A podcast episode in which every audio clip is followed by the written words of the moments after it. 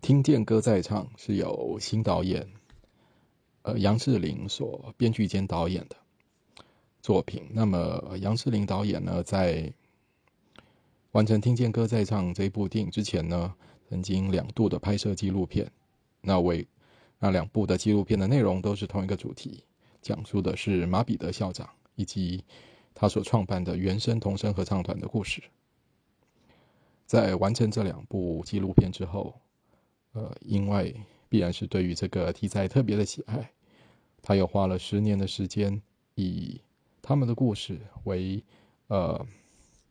启发，以他们的故事为灵感，来编写了《听见歌在唱》的剧本。那最终也花了在用这段时间说服了呃马彼得校长。那同意呢，将他们的故事搬上大荧幕，那最终让我们看见、听见歌在唱这部电影。那当然，呃，马彼得校长有是有对剧本呢，当然提出了他的一些要求哦，三个要求。第一个呢是要求里面的男女主角是不能有爱情戏，二呢要求电影里面不能够有反派，再来则是要求电影是必须要让观众看得懂。那于是呢，听见歌在唱就这么被完成了。那这部电影呢，是由呃马志祥以及陈嘉桦，也就是我们所熟知的 S.H.E 里面的 ella 来担任男女主角。那故事是讲述一个在一个山上的部落的小学，那因为学生的人数太少，面临了废校的危机。那于是老师们就想出了一个办法，就是想说，小学的小朋友呢，我们原住民小朋友呢，很会唱歌嘛，那不如我们就组个合唱团，那去参加比赛。那一旦比赛如果得名了，那学校呢就可以变成为所谓的特色小学，或许就可以逃过非校的命运。那么合唱团的成员当然是国小里面的小朋友，那两个，但还需要两个。灵魂的人物，一个是指挥，一个是伴奏。那伴奏呢，就有呃，刚有平地上到山里面来的呃代课老师，也就是女主角 ella 来担任。那指挥呢，则是有呃看起来似乎呃会钢琴还弹得不错的体育老师马志祥来担任。那故事就以这个合唱团由组成到练唱到出去参加比赛的这个过程为中心，然后环绕着讲述的一些呃原住民小朋友的跟他们家长之间的所发生的一些事情为支线，那故事就这样子演了起来。那我想这个电影其实大致可以分为两个两个段落。那以两个段落中间的衔接点，就是他们去呃参加了比，终于去参加了比赛之后那也就是在参加了这个比赛呢，让老师们呢发现，其实呃如果是只是用跟一般的小朋友，也就是平地的小朋友的一样的一个练唱的方式，那。他们可能是没有办法赢过别人的。那相反的呢？这一群原住民小朋友本来他们就有原住民的传统的一个唱歌的一个力量。那他们原住民小朋友必须要将他们身为原住民的这个唱歌的力量呢，去发挥出来，将他们的特色发挥出来，他们才可以找到自己身为合唱团的定位。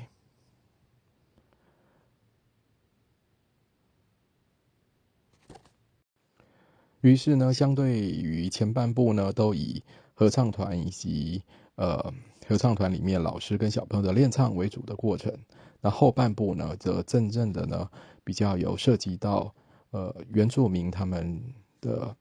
呃对原住民唱歌的方式的呃说明，那么原住民他们唱歌的来历哦，以及呃。以及原住民的传统生活的叙述，在后半部就相对有更多的的介绍，有更多的演出。不过，尽管这部电影呢，对于原住民的生活情况呢，也有呃涉及，比方说他有提到的关于呃原住民呃许多人都呃往山下走，哦是导致于山上的呃劳动人力的不足，所以说小朋友在呃课外的时间多必须要去帮忙家务、帮忙农务，哦这个部分有说明。那另外一方面，当然也是山上的人口往山下走之后，那最终导致了学校的小朋友不足，这部分也有说明。那当然也有包括从山上到底到呃往山下走的时候呢，这个平呃道路呢容易遇到呃天气的变化呢，容易遇到呃交通受阻的情况，在这个电影面都有说明。不过，我觉得大致说来呢，这部电影的重点呢，仍然是摆在，呃，老师跟小朋友的呃互动哦，还仍然是以这些呃人际上面的呃喜剧的部分为主。不过，尽管如此，我是觉得呃呃，这个电影也仍然是有很明显的比较可惜的地方。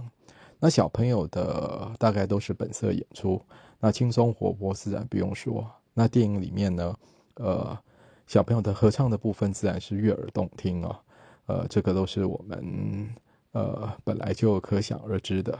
但我觉得可能是受到呃，因为导演毕竟在当初呃取得马彼得校长去同意将这个故事搬上呃荧幕的时候呢，有答应了所谓三个要求哦。那只是我认为电影其实在这个角色上面来讲，尤其是成人的角色来讲，是至于比较平淡。尤其我觉得，比方说所谓的男女主角不能够有爱情戏，哦，或者说不能有反派。其实我觉得未必，呃，我们这个电影里面非要男女主角一定要有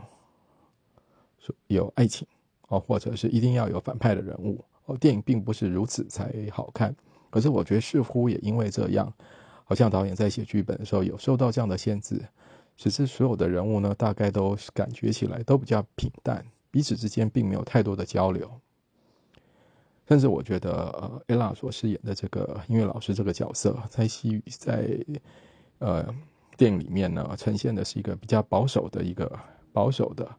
然后比较拘谨的一个性格，我觉得也很可惜。特别是电影里面，其实。呃，毕竟老师跟学生之间的互动比较难有什么特别的，比较难写出怎样特别的的趣味。但是我觉得两位老师之间哦，毕竟我们的男女主角之间，其实如果能够写出更多有趣的互动的话，呃，这个电影应该会更嗯，看起来应该会更趣味哦。那可惜也没有当然呢，本来你也可以这个马志祥。所演的体育老师在里面个性自然是，呃，非常的热情活泼。那当然，如果他所相对的女主角是一个拘谨的个性呢，其实两个的互动呢，要写的有趣，其实并不是件很难的事情。但我在想，大概是因为被要求不能有任何爱情的戏，于是呢，让他们两个互动呢，几乎剪到非常的少。那在这种情况之下呢，我觉得马志强的角色因为。个性热情活泼呢，我觉得演起来呢，倒觉得这个角色有一点那么趣味。可是呢，ella 这个角色呢，因为写的拘谨，那加上已经是拘谨了，又跟嗯男主角没什么互动哦，所以相形之下，这个角色显得相当的平淡哦。我觉得非常可惜哦。毕竟 ella 其实是在我们过去看到他戏曲里面，尽管他当然并不是什么演技演技多好多好的。的女演员啊，但是我认为这出戏里面还是让她让她的演技哦，我觉得大概只发挥了 五六成呢。我们在很多场戏里面都可可以感觉得到，伊拉明显是在明显是显得比较暗淡的。我觉得这是非常可惜的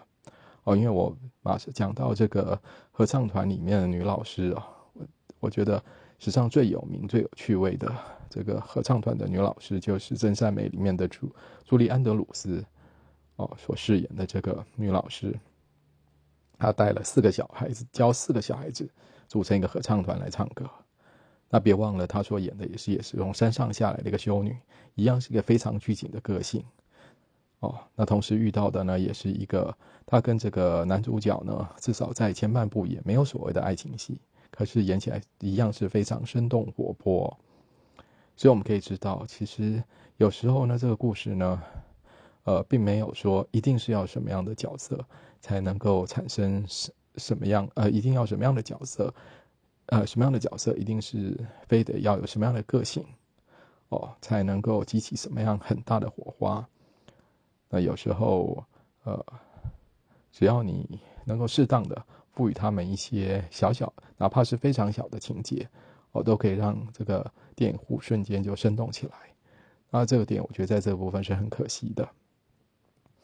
那在这个部分，大概都只能说是中规中矩而已。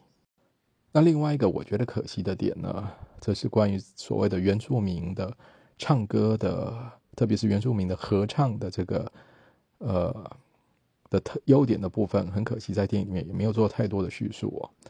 电影里面大概仅仅只有设计，只有提到的一个部分，就是在前半部，这个小朋友老师在教小朋友唱歌的时候，有这样的对话，就是家长问小朋友说：“哎，你们唱歌怎么好像都没在听别人唱，自己唱自己的？”那小朋友就回答说：“哦，因为老师跟我们讲说，我们当然要自己唱自己的，要不然听别人唱的很容易就被拉过去哦。”那当时呢，家长呢就觉得嗯奇怪，这样怎么唱的好歌呢？OK，那到了影片后半部，也就是开始呢，要老师希望激发出他们身为原住民的唱歌的本能的时候呢，这时候呢，我们才呃家长心中的困惑才，他们才把困惑讲了出来，也就是家长说，我们原住民唱歌啊，其实都是要听别人唱，哦，要听到别人唱，我们才。能知道自己要怎么唱，也就是这个电影的 title，所谓的“听见歌在唱”，听见别人的歌声在唱。那因为这样呢，就算是呢，我们原住民歌啊，唱歌啊，不一定是调子最齐哦，不一定是音调最准。可是就算不准，我们有我们不准的好听哦。大概是关于所谓原住民唱歌的特点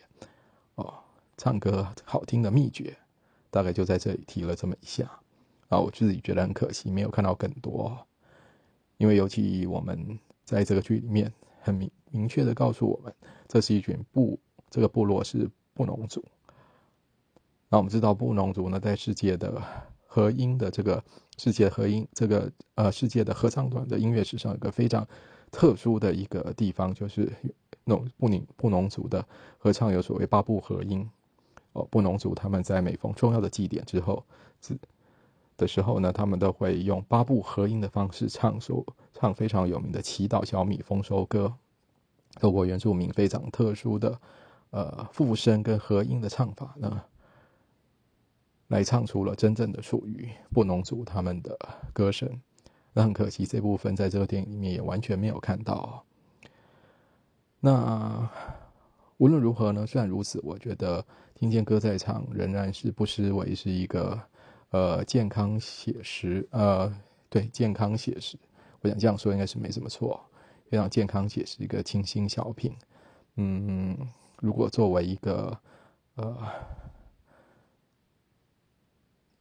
作为一个轻松的电影来看待，我觉得仍然是一个不错的选择。